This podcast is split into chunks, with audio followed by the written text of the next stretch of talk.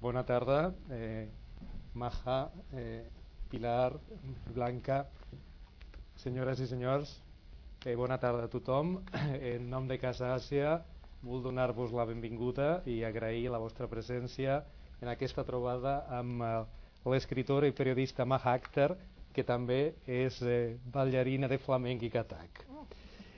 És, és per a Casa Àsia un plaer i per a mi una satisfacció personal poder contar avui amb la presència de Maja.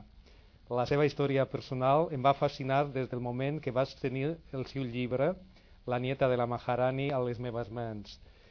Que una persona, una dona moderna del seu segle, una professional, descobreixi als 41 anys els seus ancestres indis i espanyols per pura casualitat, quan vol renovar el seu passaport i que el seu suposat pare biològic no és tal, no és una cosa que succeeixi tots els dies. Com crec que, que tot eh, s'esdevé per alguna raó i res és fruit eh, de la casualitat, no és estrany que Maja comencés a ballar flamenc molt abans que conegués la seva relació amb Anita Delgado. Va arribar al flamenc després d'un llarg eh, aprenentatge de Katak, la dansa tradicional índia, que té un ex eh, amb el flamenc i molts consideren que és el seu origen. Esta historia es la que recoge realmente en su primer eh, libro, donde supo la asistencia de su fascinante familia india por un normal trámite burocrático que es, eh, como he dicho antes, la renovación de, su pasaporte. Necesitaba de un certificado de nacimiento para eh, renovar el pasaporte y tuvo que buscarlo en el hospital donde creía que, haber nacido, que había nacido en Australia. Y al cabo de varios meses se dio cuenta de que no figuraba para nada su nombre y fue más tarde cuando su madre, ya enferma, fue cuando le dijo que eh, era, eh, su padre era hijo del Maharaja de Capurtala y de su esposa española Anita Delgado. Yo el libro, la verdad, cuando cayó en mis manos estaba destinado en India y la verdad es que me sentí desde aquel momento completamente atrapado eh, por esa historia, que además va a ser el primer libro que ella escribe, La nieta de la Maharani, realmente un repaso a todo lo que es el siglo XX a través de tres generaciones de mujeres y sobre todo desde el prisma de la mujer y vista desde los ojos de mujeres teóricamente de culturas completamente distintas y procedencias, desde eh, una Europa cristiana del caso de Anita trasplantada a la misteriosa y lejanísima India, pasando por el, eh, la madre de Maja, Zara, musulmana, mediterránea, para llegar a la propia Maja, que es prototipo de una mujer moderna eh, completamente cruce de culturas. De hecho, cuando apareció su segundo libro, La princesa perdida, yo rápidamente no dudé en conseguirlo y la verdad porque todavía estaba completamente embrujado y hechizado por la primera publicación. La verdad es que disfruté muchísimo en cualquiera en las dos en las dos publicaciones y en los dos libros. El segundo está mucho más centrado en la propia vivencia personal de Maja, eh, como decía, una mujer moderna, periodista de la CBS, que vive en Nueva York, pero al mismo tiempo lo, apasionada de flamenco y nos narra toda su vida, sus tramas familiares, su pensamiento íntimo y además es un libro que invita a conocer un mundo eh, interesante puesto que transporta al lector a escenarios tan dispares como Beirut, Nueva Delhi, Nueva York, eh, Londres y la verdad es que sinceramente es un relato apasionante. Y ahí destaca, yo me permitiría destacar la figura sobre todo de la madre de Maja, Zara, porque decide privarse en gran parte de lo que es su hija, dejándola en un internado británico, pero con la inteligencia de poderle garantizar un futuro de mujer libre y acorde con la realidad del siglo que vive a una costa de que la propia Maja no lo entienda y considere en un momento determinado que prácticamente la ha abandonado.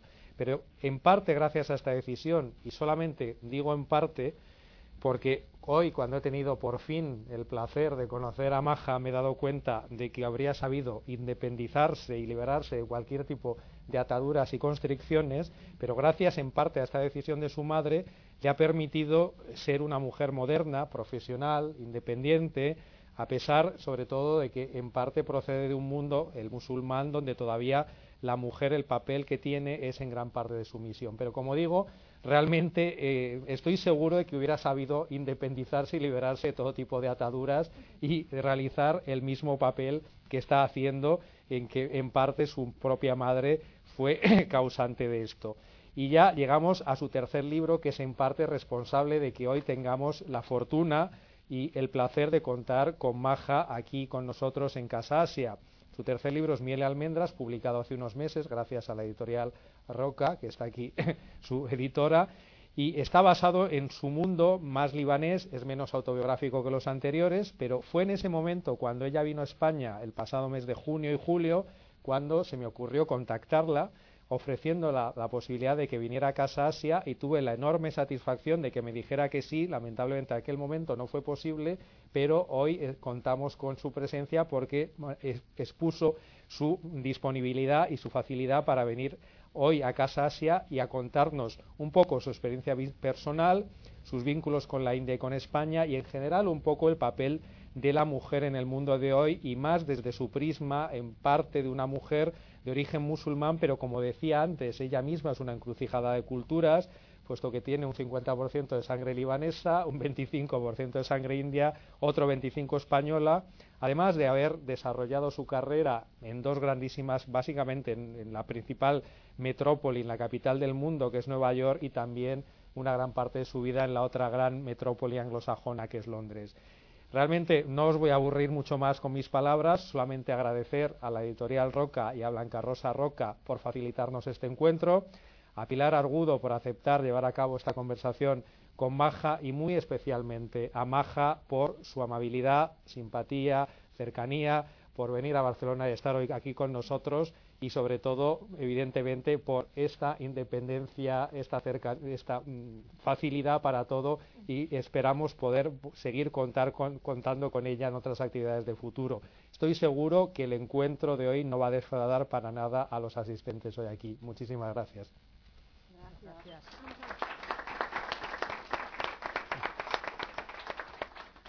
Pues nada, gracias Ramón María por, dejarnos esta sala, Yasmín también por el trabajo que ha hecho en la, eh, eh, ayudando a todo el montaje de, todo esto y por la invitación. Yo como editora de Maja suelo decirles que la conocí en el 2008, justo cuando acababa de comprar eh, los derechos de la primera obra de la nieta de Maharaní. Claro, cuando hay alguien que te dice, oye, ¿quieres, quieres un libro que explica la historia de la nieta de la protagonista de La Pasión India como editora, sabiendo el éxito de La Pasión India, dije, por supuesto. La verdad es que, el, libro, que son sus las memorias de Maja, pero son, es la historia de, sus dos abuelas, de, estas, de estas mujeres y de su madre, de estas mujeres que luchan, como decía Ramón, en una, en una sociedad que es completamente machista, que no deja mm, disfrutar a la mujer de la vida, ni de los placeres de, salir con las amigas casi ni nada, sino que los, los, hombres las tienen subyugadas ahí. Entonces me gustó mucho el tema de las mujeres, de la historia y la, y de, y la defensa que hacía de la fuerza de la mujer, que frente a cualquier eh, problema que se le ponía, pues la fuerza femenina salía adelante. Y luego, este era un registro de una obra de Maja. Luego, el segundo registro, eh, cuando nos envió, nos entregó el manuscrito de La Princesa Perdida, resulta que es la misma historia de alguna manera, pero mucho más emocional, mucho más de sentimientos, mucho más de explicar cómo sintió ella toda la historia que ha explicado Ramón, que por eso no la vuelvo a explicar, porque ya lo ha hecho, ha hecho casi todo el trabajo. no, nada, no hay problema.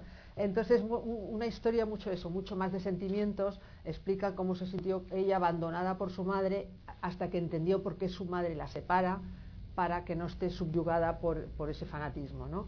Y luego, hace ya un año y medio, resulta me entrega una novela fascinante de cuatro mujeres libanesas muy diferentes entre sí, mujeres que también viven en una sociedad más abierta que, en la que ella la que ella vivió y nació y su madre y sus abuelas también, pero también con sus problemas, con sus amores, con sus desamores, y es completamente un registro diferente porque es una ficción, una ficción actual, moderna, de, unas señoras que cuando están en el, en el salón de belleza, en la peluquería, lavándose el pelo o haciéndose las uñas, explican sus historias, sus intimidades, sus problemas, su vida profesional, etcétera. Entonces son tres obras completamente diferentes. Esta hace un rato le decía, bueno, ¿y ahora qué estás escribiendo? Porque me va a sorprender seguro otra vez, porque cada libro ha sido tan diferente uno que otro, o sea que, tenemos a un autor aquí de raza, con una vida espectacular, como ya han oído alguna cosa, y encantada de, de tener a Maja aquí. Llevamos unos cuantos años y unas cuantas presentaciones las dos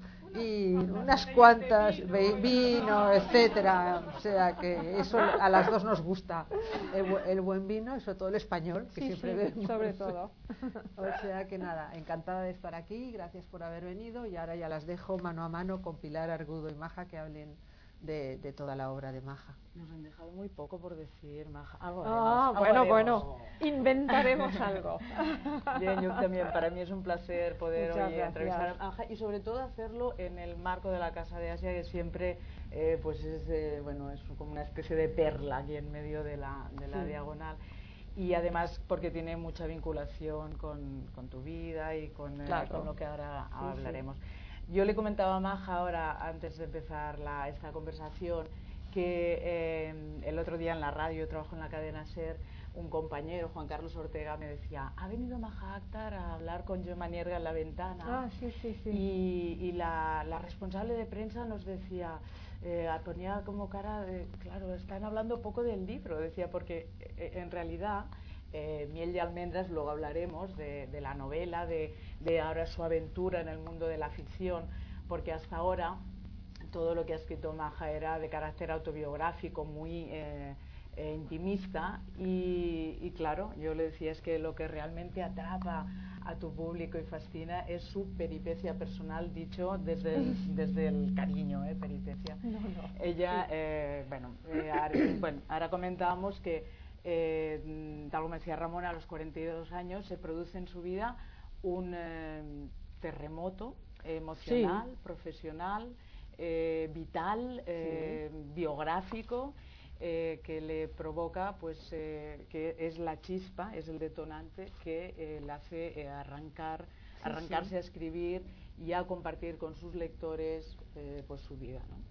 No, no, es, es que es lo que pasó en 2006 es no solamente un terremoto, pero de repente ha aparecido una montaña rusa enfrente de mí. O sea que no, e, cada cosa que me ha pasado dentro de tres meses, cada cosa pequeña es algo que, que, eh, es un cambio radical. O sea, me dejó mi pareja, he perdido mi apartamento, me echaron de CBS, eh, de mi, mi madre falleció. O sea que y, he descubierto pues que no era quien pensé que era. Entonces cada, cada uno de, estos elementos es mm, en el mismo algo mm, que, es una montaña rusa, pero a mí me lo pasó todo dentro de tres meses y mi vida se puso completamente a patas arriba. O sea que yo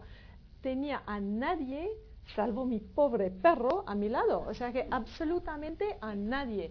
Mis amigos que pretendían ser amigos han desaparecido. Mi pareja me dijo adiós, buenos días, que ya no puedo más. Eh, mi madre falleció diciendo, pues tu padre no es, tu padre que tú piensas es tu padre, no es tu padre. Eh, de repente descubro raíces españoles, indios. Digo, bueno, es que que no, ¿Qué, qué, qué, me está pasando? Es que algo en el destino me está diciendo, pues hay que cambiar. Y, la verdad que, que, una cosa, eh, cuando me fui al final de 2005, porque toda esta historia empieza con, con una cosa tan, tan mundana que es, mm, yo eh, había empezado a bailar flamenco en Sevilla y me enamoré de Sevilla. Y un día me dije, bueno, pues voy a comprarme un pequeño piso en Sevilla porque me encanta.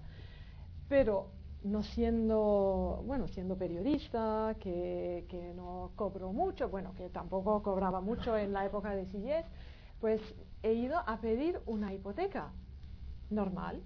Y en, la, en el banco me dicen, pues señora, si usted lleva un pasaporte de europeo, pues le podemos ofrecer mejores opciones de la hipoteca y tal.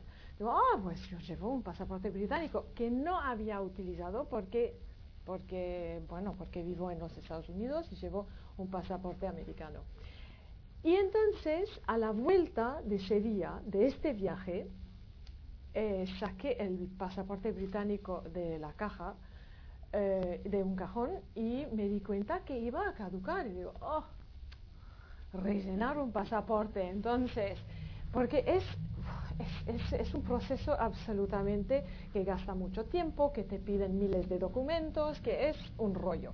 Bueno, total, que baje los formularios, rellene todo, mande todo a, la embajada en Washington y de repente me, me piden más documentos y un partido de nacimiento porque dicen, pues usted eh, lleva 25 años sin vivir en el Reino Unido, así que necesitamos tal, tal, tal, tal.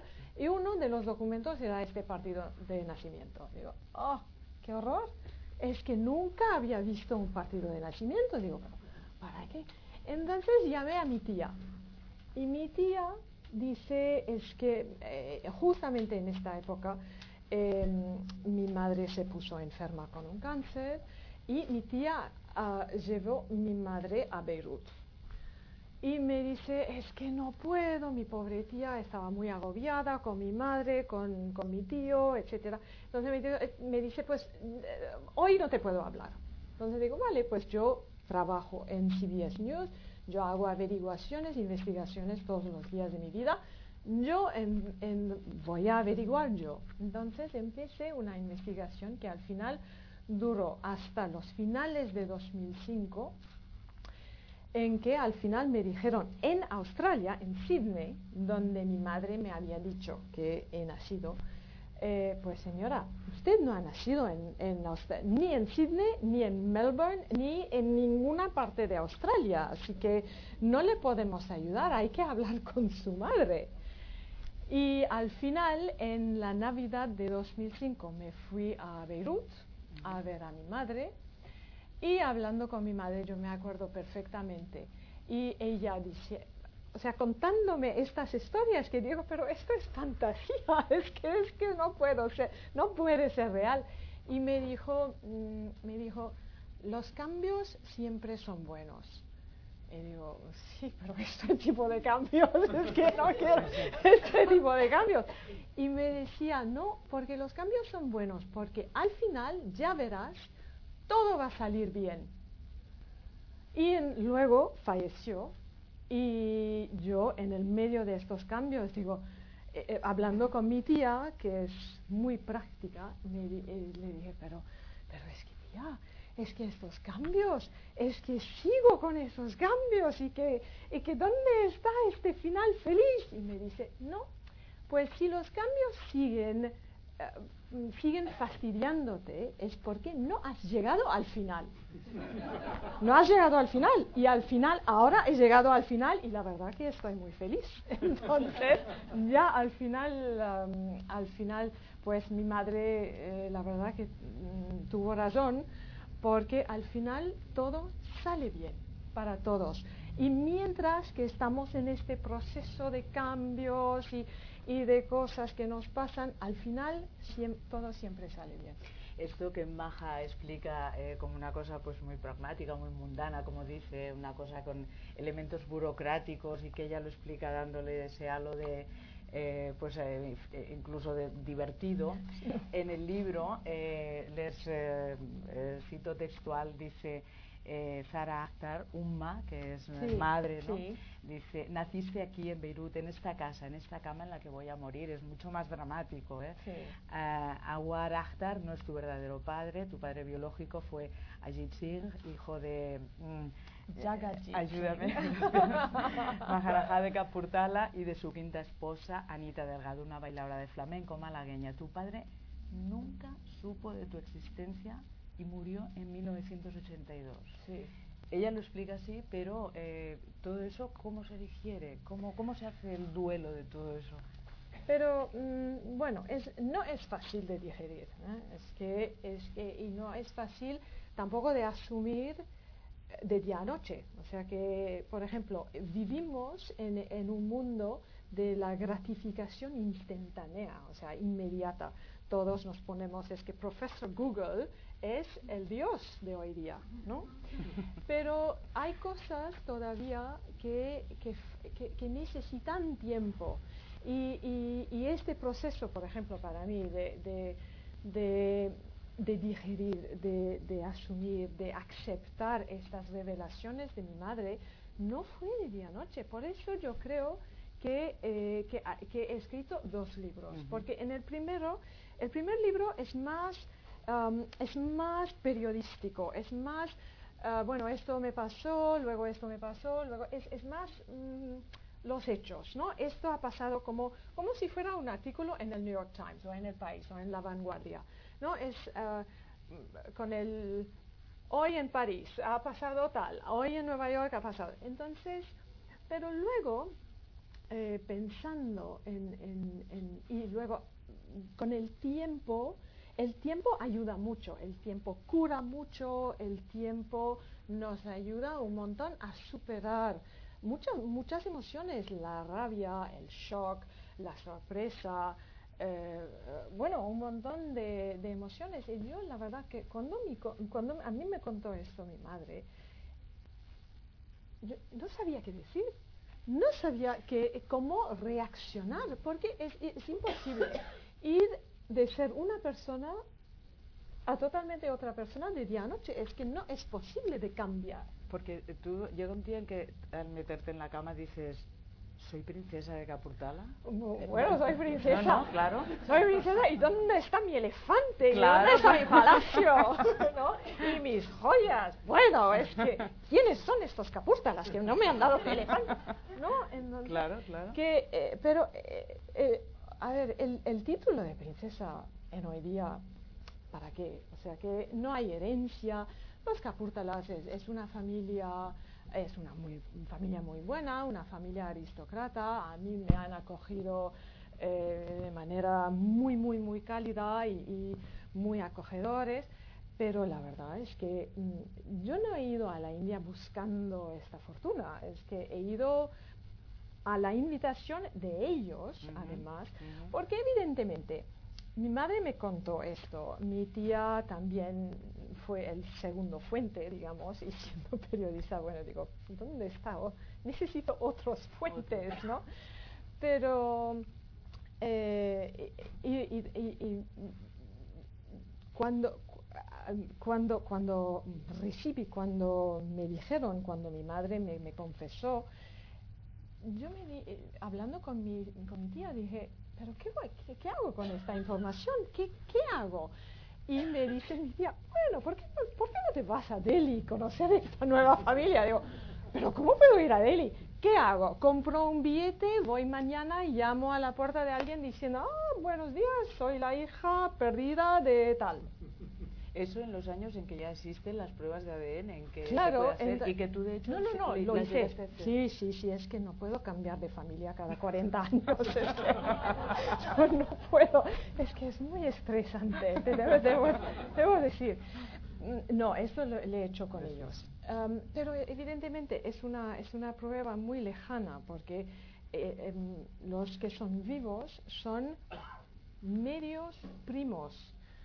O sea que a ver, hay el Maharaja de Capurtala, cinco, bueno, seis mujeres, pero con cinco, un hijo. Entonces hay cinco hijos y luego los descendientes de estos cinco hijos. Y yo soy uno de estos hijos. Entonces, eh, todos tenemos un abuelo en común, pero tenemos abuelas distintas. Es un poco difícil. Pero, y, entonces ellos son los únicos que viven. y, le he hecho con ellos, y sí, sale bien, pero sale lejano, o sea que es, es una prueba bastante lejana. Em, entonces eh, dice mi tía, ah, pues vete a Delhi. Y bueno, ¿por qué no conoces? ¿Por qué no, ¿por qué no te vas? Te preséntate. Digo, ¿cómo me voy a presentar? Y al final, por pura coincidencia, y eso también parte de esta historia un poquito misteriosa, estas coincidencias que llegaron a mi puerta, un día bailando en Nueva York, pues vino a verme uno de los capurtalas, sin saber quién era yo, pero luego después de, la, de la actuación, vino a saludarme y decirme que le había encantado y tal.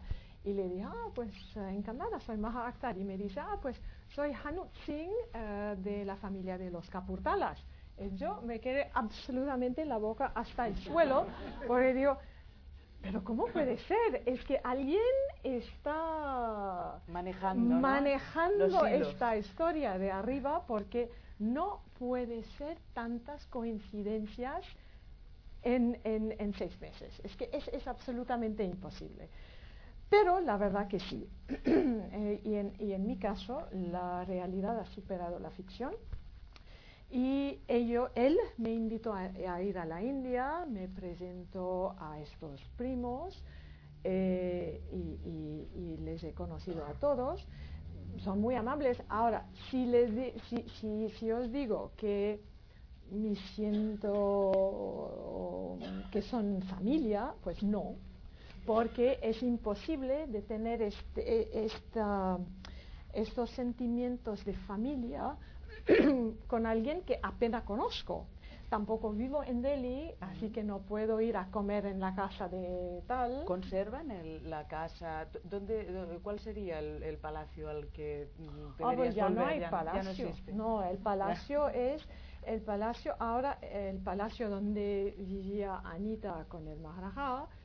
Eh, que es, eh, una, es como una copia de Versailles, eh, ahora es una escuela es una escuela, ah, no es muy bien conservada, por desgracia, pero es una escuela encaputada que en, el, en el norte del Punjab, pero es una escuela. Tú dices que crees que hay alguien que guía tu destino, que te está protegiendo. Luego hablas de una hada madrina que, que es tu tía Hafsa. Sí, sí, sí, sí y, y, cómo, o sea, cómo, lo, cómo vives eso, eh, e, esas conjunciones cósmicas de que de, de, madrinas. de, madrinas, de que te, te, vaya a ver alguien de tu familia, de tu nueva familia, eh, es, esa conjunción que, te, que decíamos al, al inicio de la, de la conversación, de que te pasen tantas cosas a la vez, es, un, es, una, es una señal. Oh, pues no lo sé, pero pero, eh, mi, tía, bueno, si tengo a alguien arriba dirigiendo esta historia, pues muy bien, y yo agradezco a quien sea. Pero la verdad que el pilar de mi vida en toda esta historia, el pilar de mi vida real y, vivo, digamos, es mi tía. Y mi tío eh, han sido absolutamente fundamentales en, ayudándome a superar. Ah, mucha rabia, ¿eh? ah, porque eh, evidentemente, mm, o no evidentemente, a ver, yo pienso que si uno dice a un niño, un niño de 7, 8 años, pues mira, tu padre no es tu padre, tu padre es tal. El niño creo que tiene más facilidad para aceptar sin preguntar. Pero si tú dices a alguien que tiene 42 años, pues mira, tu padre no es este, tu padre es este. Pero siendo adulto es mucho más difícil de aceptar, es mucho más difícil porque tú le dices, pero ¿por qué me has engañado toda mi vida? ¿Por qué me has mentido? ¿Por qué me has ocultado esta, esta historia? ¿Por qué no me has dicho? Porque evidentemente he pasado 42 años pensando que este señor, que pensaba que era mi padre, que me trató horriblemente y trató muy mal a mi madre, pensando que era mi padre. Es que, ¿por qué me habéis ocultado esta historia? Y, bueno, al final todo ha salido bien, pero en el momento em, ha sido muy difícil de aceptar siendo adulto, yo creo. Y, la verdad que mi tío, mis tíos, mi tía especialmente, ah, tiene todo el crédito de ser la hada madrina en, este caso. Sería muy fácil pensar que cuando uno descubre que es nieto de una bailadora de flamenco en sus orígenes, a los 16 años, de Anita Delgado, pues quiera recuperar las raíces y se quiera hacer eh, y que quiera pues profundizar en el conocimiento del flamenco, etcétera pero es que resulta que baja, no, o sea, eh, no, no, no lo sabía. Yo empecé a bailar el flamenco 10 años antes de saber la historia de Anita Delgado, que, que también, esto, eh, todo, con esta historia es un poquito al revés, o sea que yo empecé a bailar flamenco.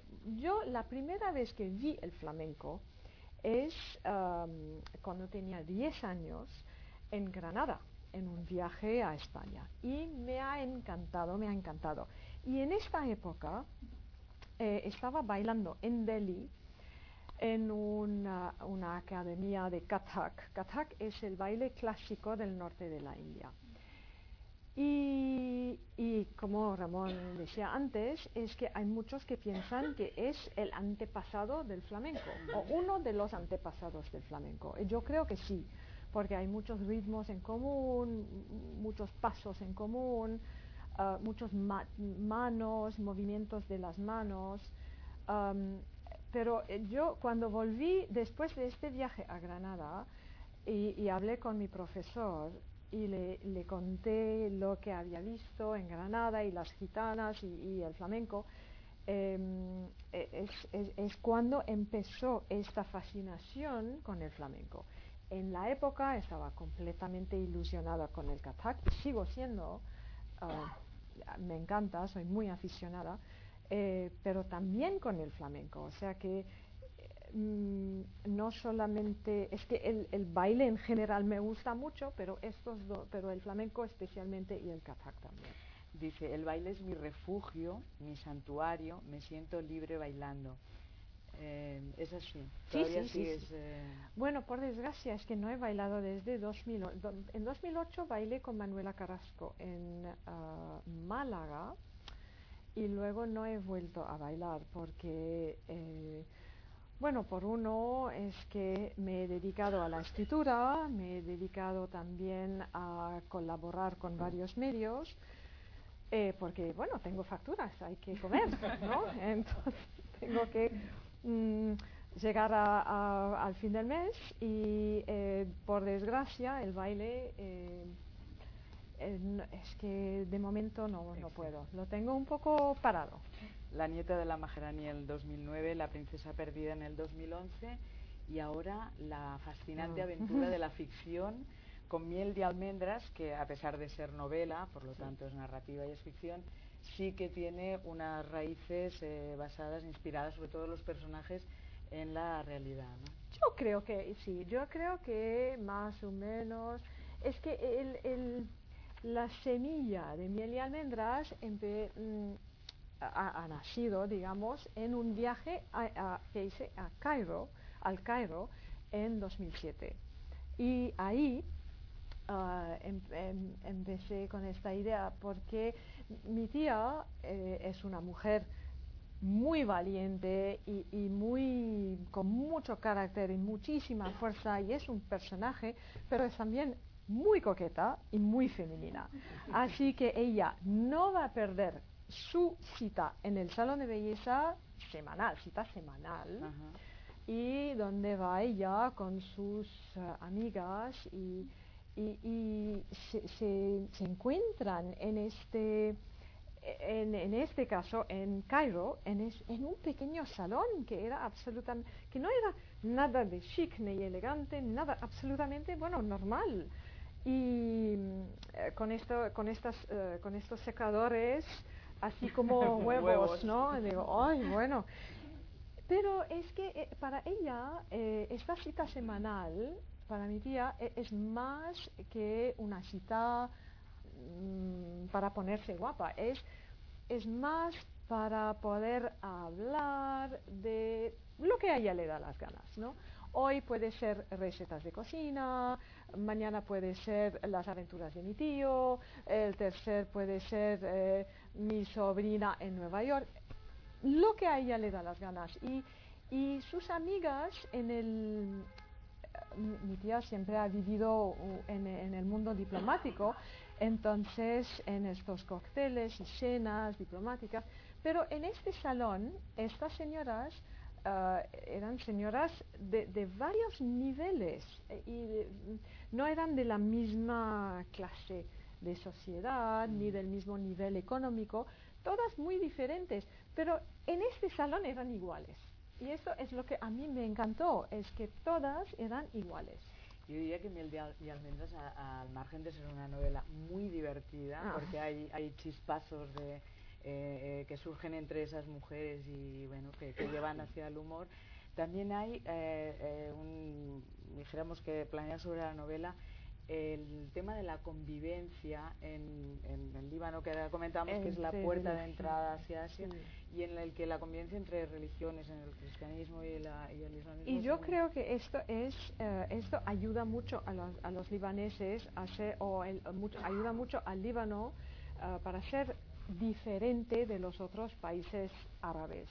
Um, el Líbano es un destino para muchos árabes a través del mundo árabe para venir veranear, para venir pasar un fin de semana, eh, porque es que Beirut es una ciudad muy cosmopolita, es, es una ciudad llena de, tiendas de lujo, de restaurantes, de, es una ciudad eh, que es una mezcla, digamos, de la modernidad occidentalizada y eh, las tradiciones del Medio Oriente. Que y en cambio tú el salón, la peluquería, el salón Cleopatra, lo haces, eh, lo creas de los llamados populares, que no son aquellas peluquerías de lujo y tal. No, Pero en cambio conviven eh, cuatro mujeres de diferentes clases sociales y se entienden a la perfección. Sí, sí, porque esto es, Cleopatra es o sea, Cleopatra, el salón que es Cleopatra existe en Beirut, pero Cleopatra es el salón ah, de Cairo, por ejemplo. No se llama Cleopatra, pero em, es el, eh, el, salón en Beirut que es el prototipo, digamos, de, de, Cleopatra en el libro. Y el título no hace falta eh, ser muy perspicaz para saber que en algún momento va a haber alguna mujer haciendo los umma, ¿no? Los, pastelitos elaborados con miel y almendras. Sí, sí, sí. Miel y almendras actualmente eh, fue la idea de Blanca Rosa, porque estuvimos en el aeropuerto en Oviedo hablando de, bueno, título, título, título, y al final me dijo, bueno, ¿y estos pasteles que llevan? Digo, bueno, pues miel, almendras, y yo, ¡ah! Miel y almendras. Porque, y además, bueno, es, pero eh, es que por uno es muy bonito, es muy llamativo, pero por dos, no solamente que son ingredientes en el, namura y muchos otros pasteles del Medio Oriente y de esta zona del, de lo que yo llamo el Levante, que no es el Levante español, pero el Levante del, bueno, del Medio Oriente. Em, pero miel y almendras también porque eh, es que para estas mujeres la vida es dulce, pero de vez en cuando viene un, pequeño almendro amargo, Y entonces, por eso, y, luego, bueno, es que las mujeres libaneses son muy guapas, eh, con estos ojos forma de almendras, y piel color de miel, así que es, es un título que, que, que, que de verdad que que tiene mucho, que tenía mucho sentido. Y otra cosa que también encontramos y que es, es de, se agradece son los glosarios, sobre todo cuando las culturas nos quedan un poco alejadas, los, los idiomas, entonces los glosarios y también el dramatis personal, ¿no? Aquello de que, de que nos ayudéis a localizar, sobre todo porque hay nombres que nos quedan. Sí, sí, claro, está claro. pero hay muchas personas, es que hay muchos personajes con nombres extraños para el lector español y entonces yo creo que sí que bueno, el próximo voy a, voy a elegir nombres más fáciles. No, pero, Mucho más fáciles no, pero el exotismo ese también es agradable y también es conocer otras culturas, sí, que da un punto más exótico. Y, yo eh, con, ese, eh, con miel y almendras eh, y también con los dos, con la nieta, es que mm, he querido en una manera de hablar también llevar el lector a un mundo diferente. Porque yo, por ejemplo, yo no puedo añadir más escribiendo un libro sobre un libro basado en Barcelona. Es que no, es que yo es a mí me gusta escribir de cosas que conozco. Yo yo sé algo de mujeres, yo sé algo de Beirut, yo sé algo de, de la India, pero para mí escribir, por ejemplo, sobre vampiros no me, no me atrae mucho y tampoco es algo que conozco. Entonces, va a salir muy mm, falso, va a salir muy eh, sin sentido. Y, este es que yo creo que el exótico también es, ah, es como eh, es como ponerse encima de una alfombra volante, volante Voladora. voladora, eh, para ir a un otro sitio. Y esto es lo que hace una buena lectura, es que si algo, eh, una película, un libro, algo te lleva a otro sitio para dos horas o tres horas, es Claro. algo que, que, te, que te saca de, de la vida cotidiana, de la vida normal, de la rutina normal, y dice, bueno, vámonos, hacemos un viaje. Y es más barato que comprar un billete. Yo, yo hablaba de, de convivencia entre religiones. eh, tu tía Hassaf es eh, musulmana, tu tío es cristiano. Pero ahora que hablabas de eh, que tú conoces a las mujeres, hay una mm, percepción que se destila a través de la lectura de Mil y Almendras, que es la de que eh, a pesar de el conflicto que está viviendo eh, el Líbano, eh, la ocupación por parte de Siria, los 15 años de guerra civil. Tú hablabas en el último artículo de New York Times Mm. sobre Siria.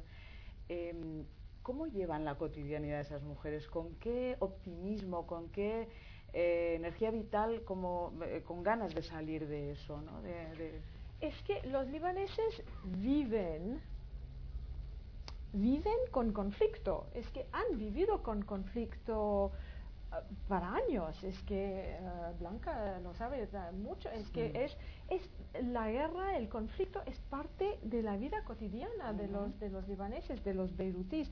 Tú puedes estar tomando un café tranquilamente en, en Hamra, eh, en una zona de, de Beirut, y de repente, bueno, se explota una bomba y dices, oh, se ha explotado una bomba. Bueno, y sigues tomando tu café porque no tienes otro remedio. Es que en, en, en momentos de conflictos, en momentos, de- en, en tiempos de guerra, es que la gente busca normalidad Mm. o, o un, un rasgo de normalidad en la vida, porque si no estás, eh, vives agobiada, o sea, vive- vives una vida absolutamente agobiada pensando, bueno, no voy a salir porque quizás va a explotar una bomba, y, ay, ¿qué hago?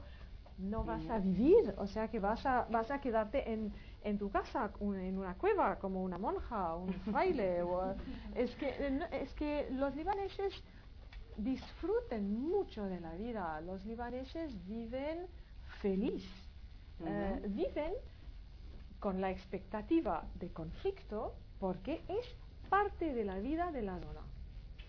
¿Te puedo hacer una pregunta personal de tipo doméstico? Doméstico. Tú- doméstico. ¿Tú eres muy ordenada en tu...? Muy. Lo digo porque Muy. los que, los Muy. que sean lectores de los libros de Maja verán que al final de cada libro, después de habernos explicado todo ese caos, toda esa, esa peripecia, como decía yo al empezar, eh, lo vuelve a poner todo, como decimos aquí, todo lloc. Lo vuelve a poner todo en su sitio. Sí, sí, sí. Cómo está Dougal, cómo está eh, Hazard, Hazard, cómo está. Y entonces nos deja con todo colocadito y nos, eh, eh, nos deja la, la- la frase final. A mí me pasó una cosa que estaba buscando la, la frase resumen en la princesa perdida. Estaba buscando y encontré la de qué es la familia, se pregunta el autor al final, ¿no? Sí. Son las personas que la integran un lugar seguro. La familia no se reduce únicamente a la sangre o al lugar del nacimiento. Es la gente con la que puedes ser tú mismo, las personas que jamás te, te juzgarán, te querrán, te ayudarán, hagas lo que hagas y lo que es más importante incondicionalmente. Pues bien, cuando yo había hecho este descubrimiento, vi que es el mismo que había seleccionado eh, la editorial Roca para ponerlo en la solapa, con lo cual dices, cuando tú has tenido una idea, alguien ya la ha tenido en la otra parte del mundo y en este caso era en la otra parte de Barcelona. Pero me pareció eh, fundamental esta idea sobre la familia. Pues sí, es que yo, yo sé perfectamente, en mi caso, eh, por, eso, por eso decía antes que los capurtalas, pues es, es, es muy, suena muy glamoroso. Bueno, princesa de Capurtala y tal y cual, pues muy bien.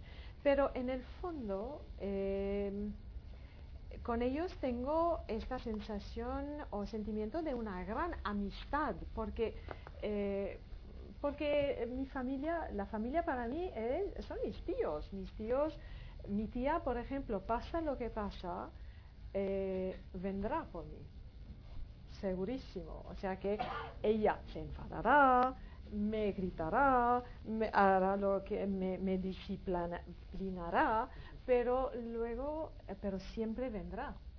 y, y, y, mi tío igual. Y, y los capurtalas, sí, es que son muy amables, pero no son familia. Es que, que yo creo que una familia no se cree de un día al otro.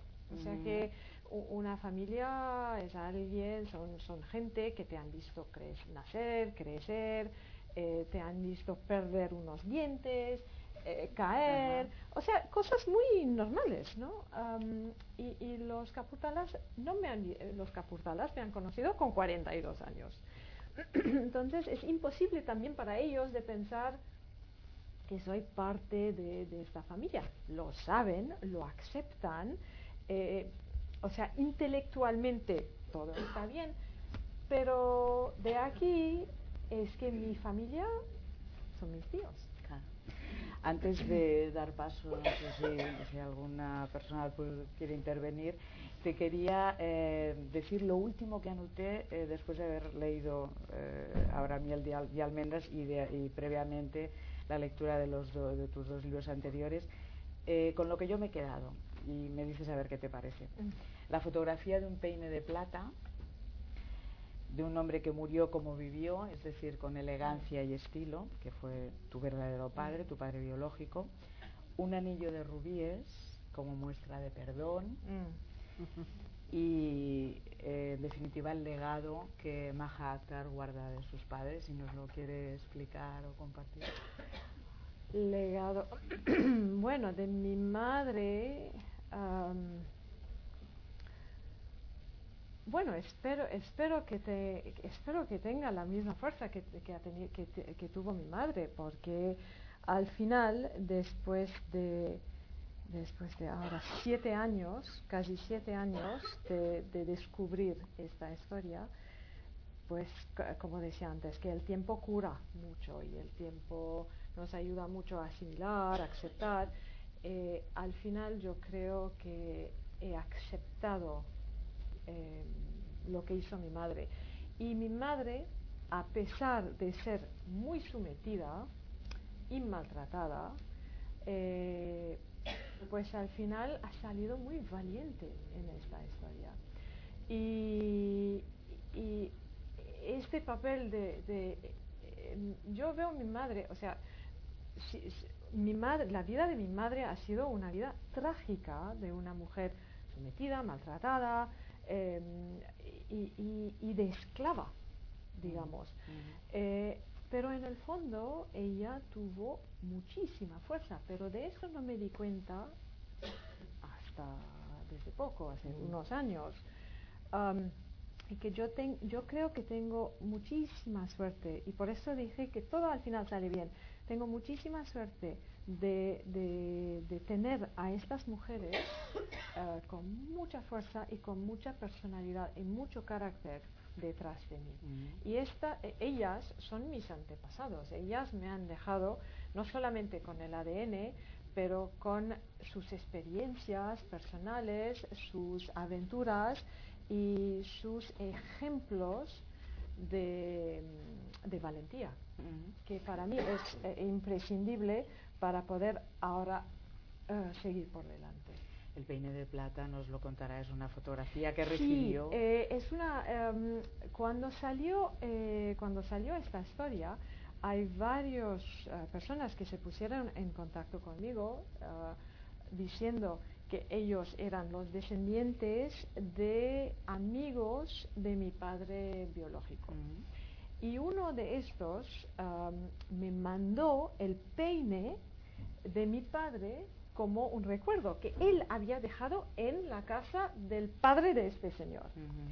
Y eso lo guardo en, Nueva York, que, es la única cosa que tengo de él, que la única cosa, porque cuando me fui a la India, a, averiguar un poquito quién era este padre, porque la verdad que Anita Delgado, pues muy bien, y es muy glamoroso, la nieta de Anita Delgado, pero el interés que yo tengo es más quién era este padre. y entonces cuando me fui a la India, me ha intentado ayudar mucho en los caputalas, pero por desgracia de, sus, ah, de, los efectos personales de mi padre no, no existe, o sea, no hay nada. Eh, se ha muerto en 82, yo aparezco en 2006, ah, que son 20, no sé cuántos años, 25, 24 años. Entonces, él me dijeron que tuvo una colección de, ah, de discos de jazz increíble que han desaparecido. y yo tampoco, es que no quería cosas. Yo, por ejemplo, mm, a mí me hubiera gustado saber ah, cómo era su vida cotidiana un poco, ¿no? Es que por estas cosas que, que, que son cosas que, que no damos importancia, pero a mí me hubiera gustado saber qué bebía cuando se levantaba. Son cosas que no damos importancia, pero cuando uno está averiguando la vida de alguien que te han dicho que es tu padre, pues a mí me hubiera gustado saber, ¿no? Zumo, café, té, ¿qué? Y, y, la verdad que no han podido, no hay respuestas. Ya sabemos que sobre vampiros no va a escribir. No. Que no sé si tiene previsto Blanca Rosa Roca alguna algún encargo. Posiblemente sobre de, sobre The Cure, porque es una cosa que no hemos dicho de su biografía. y es que estuvo. Eh, sigue, eh, sigue, siendo un grupo importante en el mundo de la música. Ella fue eh, asistente personal de Robert Smith. Sí, bueno, asistente personal, del manager de Bueno, con 22 años estabas iniciando la carrera profesional, tampoco se podía pedir. No, no, no, es que yo la verdad no me puedo quejar de esta vida que ha sido, ha, sido duro en, en sus momentos, pero todo ha salido muy bien. ¿Y tienes algo ya en, en la lanzadera? Sí, estuvimos justamente hablando. Erótico, no. ¿Vampiros eróticos? ¿No? ¿No? Ah, bueno, bueno. Bueno. No, no, es una broma. No, estuvimos hablando bueno, de, ¿por qué no? Oye, no del éxito este de, de las sombras de Grey. Por, eso, por ahí por, iba, por ahí. Justamente estuvimos diciendo, Para las bueno, pornomamás y sí, tal. Bueno. Sí, pero hay algo raro con estos libros. Te emplazamos, Maja, que cuando lo tengas, le hayas dado forma, si nos lo quieres volver sí, a contar, sí. estaremos De momento encantados. no, no, de momento estoy con Está ahí en, en, Sí, en periodo sí, de cocción. sí. Eh, supongo que tenemos eh, ahí, podemos pasar quiere, el sí. micrófono si alguien quiere preguntarle, compartir alguna experiencia de la lectura de los libros de Maja. No. Aquí está el micro si quiere. No, he venido de casualidad, pero una cosa muy importante me ha pasado en la India cuando tenía 30 años. Yo sí que he vivido en un palacio con un maharaja Oh. de otra parte y se ha escrito hace algunos años en un libro de, de viajes de, de mujeres. Si tú quieres, te, te lo daré solamente.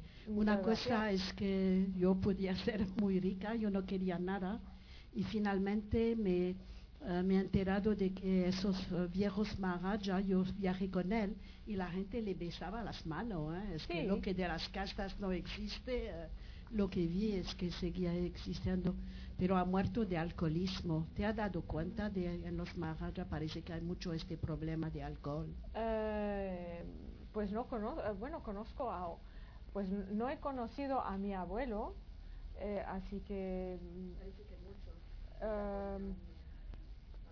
que son alcohólicos, pues, pues la verdad que no lo sé. Me imagino que les gusta beber, pero alcohólicos, mm, No, porque han perdido su estatus. Ahora, como tú dices muy bien, eh, en principio no existe el maharaja, el hombre que conocí. No, no, pues los, eh, es que los, em, el gobierno socialista de Indira Gandhi ha quitado eh, casi todo a los maharajas, que es eh, hasta los títulos en 71. Em, entonces, eh, la aristocracia india es bastante reducida. Y bueno, por ejemplo, los primos míos trabajan en profesiones normales. Uno es, eh, bueno, uno es ex militar, uno es ex político, el tercero hace, bueno, gana su vida haciendo diseños, pero no son, en- pues esta vida lujosa y glamorosa es, es, eh, es, otra edad, es otra etapa en la India, es, es, bueno, es, ya no existe. Este tipo de vida existe solamente en nuestra imaginación y a través de los libros. Que ya este tipo de vida, ah, eh, bueno, este tipo de vida, los nuevos maharajas de la India son los tatas, los, los emprendedores económicos que, que, tienen el poder económico de, de, tener estas casas y estos jets privados y estos e, esta vida lujosa que antiguamente tenían los maharajas. Pero no, no tienen, em, bueno, esta, este sangre azul, digamos. Pero lo que sí tienen, tienen esta vida lujosa, pero son maharajas de hoy. Sí, perdón. No, solamente eh, siguiendo lo que, lo que ha dicho, lo que ha dicho realmente no es que hayan eh, se hayan alcoholizado. Es lo que, eh, evidentemente, a partir del año 71 desaparecen los títulos, pero, pero muchísimos han sabido adaptarse, unos cuantos han sabido adaptarse al mundo moderno, algunos se dedican a la política, otros han readaptado digamos sus grandes palacios como tenemos el Maharaja de Udaipur que básicamente tiene eh, sigue manteniendo el inmenso palacio que es el segundo palacio más grande de India después del palacio presidencial. Él ha cedido la gran parte del palacio a una compañía hotelera sigue viviendo ahí sigue desarrollando muchísimas actividades en lo que era el territorio de su familia tradicional, tiene una fundación y sigue haciendo actividades de ese tipo. Hay muchos que se han metido en la vida política y que ocupan cargos eh, a nivel prácticamente ministerial. Hay otros eh, que eh, son que se han, ingresado en el cuerpo diplomático. De hecho, el primer embajador de India en España era el Maharaja de Jaipur, que su mujer en, en tiempos era considerada prácticamente la mujer más guapa del mundo entonces, eh, hay de todo, pero evidentemente muchos a partir del año 71 han sufrido bastante con la desaparición de las ayudas que el gobierno eh, había eh, pactado en el momento de la independencia y, digamos, con la desaparición de los títulos en la época de Indira Gandhi, pero algunos sí se han sabido adaptar, otros a lo mejor les ha ido peor y evidentemente alguno puede que, haya, que sea alcohólico, pero digamos que no es la tónica general. Eso por lo menos en la experiencia de mm, yo he estado destinado en India no es realmente lo que yo he visto. Pero bueno, evidentemente el, alcoholismo existe en todos los sitios y no se puede generalizar. Eso es un poco. yo no sé yo te quería preguntar cuando tú viajaste a India, eh, cuando tú viajaste a India, ¿te sentías como en casa? Porque por lo que contabas, a ti el, flamenco, tú no sabías. Luego a, lo largo de tu historia y cuando tú has ido conociendo tu historia, has averiguado quizá un poco de dónde te venía el gusto por el flamenco. Pero tú en India, ¿cómo te sientes cuando viajas allí? Me siento muy bien, pero yo, eh, como soy muy, o sea, si la respuesta romántica es sí, sí, me siento muy en casa, pero yo yo soy una persona que ha viajado mucho, entonces yo me adapto muy bien donde voy. Y, la India, ah, cuando me fui a Delhi, la verdad que me han acogido tan de manera tan cálida que sí, que me sentí tan como, como si fuera mi casa. Pero yo creo que es, es, ah, es ah, ese es el total de las condiciones, que ellos me han acogido muy bien. Ah, me, han me han acogido de manera muy cálida, no solamente en la casa, pero también en la familia. me han presentado a todos. O sea que la recepción que he tenido ha sido una recepción muy cálida. Así que debo decir que sí, me he sentido como, como, como, como en casa. Pero debo decir que cuando, cuando estoy en Barcelona, igual, cuando estoy en Madrid también, en Londres también, es que yo mm, me adapto donde, o sea, donde voy. Dicho esto, Nueva York siempre va a ser mi casa. Es que llevo en Nueva York desde 82. Y, y cuando, cuando llego a Nueva York, después de un viaje largo, cuando cruzo el, el um, pues el Triborough, pero han cambiado el nombre de este puente hace poco, hace un año, pero es el puente que va directamente a mi casa. Es que en, e, en, cruzando ese puente yo siempre me digo, ya estoy en casa. Es porque, porque llevo muchos años en los Estados eh, no en los Estados Unidos, llevo muchos años en Nueva York y, y es donde, te, de, donde tengo mi casa, no es la casa de un amigo, no es la casa, es donde está mi adorado perro, dónde están mis cosas, dónde están mis zapatos, dónde ¿me entiendes? Es que hay cosas que tú siempre tienes en tu casa que no tienes en la casa de, de tu tía o de tu amiga o de un amigo o lo que sea. ¿Sabes? Entonces sí, en la India me siento muy cómoda. En Madrid, Barcelona, en España también, en Londres también refería tanto a comodidad como, como a nivel de sentimiento, poco ah. como, como, o sea, tú sin saber por qué a ti el flamenco te atraía. Luego ah, puede ah, ser ah, que ah, fuera ah, por raíces, o puede ser que no, o puede ser que a ti simplemente ese baile pues lo asociaras quizá también con, con el indio, ¿no? O sea, era una mezcla, pero era un poco... Me sentí en la India cuando llegué la primera vez a la India, eh, tenía un miedo para morir. Porque aunque había ido a la India todos los veranos durante 10 años para bailar, para aprender a bailar el, el eh, cuando me fui en 2006 no había ido desde 1982. Así que habían pasado muchos años y eh, la única cosa es que, es que no llegué a Delhi diciéndome, oh, ya he llegado a mi casa. No, estaba lleno de miedo porque iba a encontrar gente que no conocía, que de repente se habían convertido en una familia y entonces eh, eh, me, me, temía no, no comportarme bien, o, o sea, me, es que he llegado con muchos miedos, que creo que es normal. Ahora, um, si, me, si me sentí en casa en Delhi, eh, pues la primera vez debo decir que el miedo ha superado la, este sentimiento de, de comodidad. Maja, tú que has trabajado tantos, años en televisión, la frase esa de que podríamos estar hablando horas y horas, pero, la, pero creo que tienes que tomar un tren sí, sí, en sí, poco...